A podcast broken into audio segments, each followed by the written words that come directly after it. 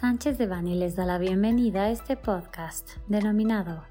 La CREA actualiza regulación para la prestación de servicios en redes de transmisión y distribución eléctrica. Les recordamos que este material es únicamente informativo, por lo que no puede ser considerado como una asesoría legal. Para más información, favor de contactar a nuestros abogados de manera directa.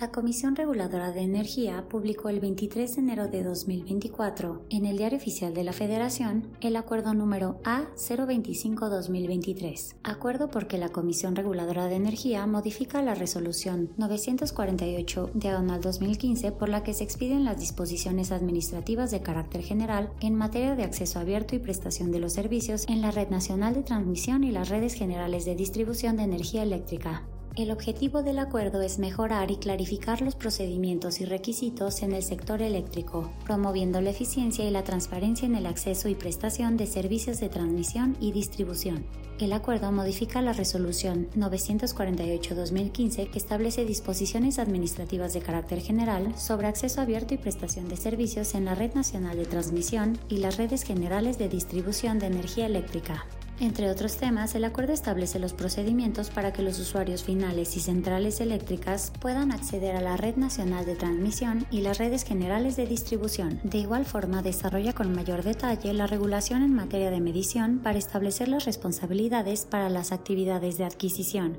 instalación, puesta en servicio, revisión, diagnóstico, operación, mantenimiento y sustitución por falla de los equipos y sistemas de medición. Por otra parte, el acuerdo define que la propiedad de los sistemas de medición aplicable al mercado eléctrico mayorista corresponde a los usuarios finales y centrales eléctricas, y el transportista y distribuidor son las únicas entidades responsables para la operación y administración de dichos sistemas de medición. Por lo que respecta al suministro básico, el acuerdo establece los procedimientos para la instalación y puesta en servicio de los equipos o sistemas de medición en baja, media y alta tensión. Adicionalmente, ante la existencia de grandes usuarios industriales en alta tensión que reciben el suministro básico y la falta de migración al mercado eléctrico mayorista de estos usuarios, el acuerdo establece requerimientos de medición que permitan al operador obtener la información sobre el perfil de su demanda de energía eléctrica, con la finalidad de asegurar la operación confiable del Sistema Eléctrico Nacional por parte del Centro Nacional de Control de Energía.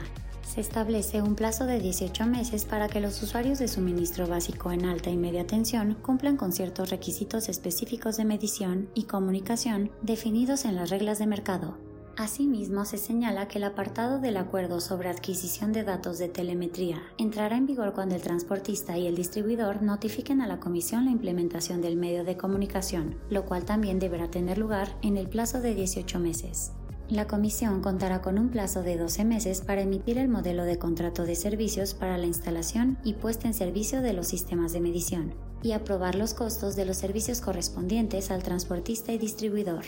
Finalmente, se crea un nuevo procedimiento para la atención de solicitudes de usuarios de servicios de transmisión y distribución, y se establece que se llevarán a cabo programas de verificación sin costo de los equipos de medición, por lo que CFE Transmisión y CFE Distribución tendrán 12 meses para presentar a la Comisión el mecanismo para seleccionar el número máximo de usuarios de suministro básico incluidos en dichos programas de verificación sin costo. Nuestro equipo de especialistas se pone a su disposición para atender cualquier duda al respecto del contenido y aplicación del acuerdo y brindar asesoría legal para el cumplimiento con la regulación aplicable.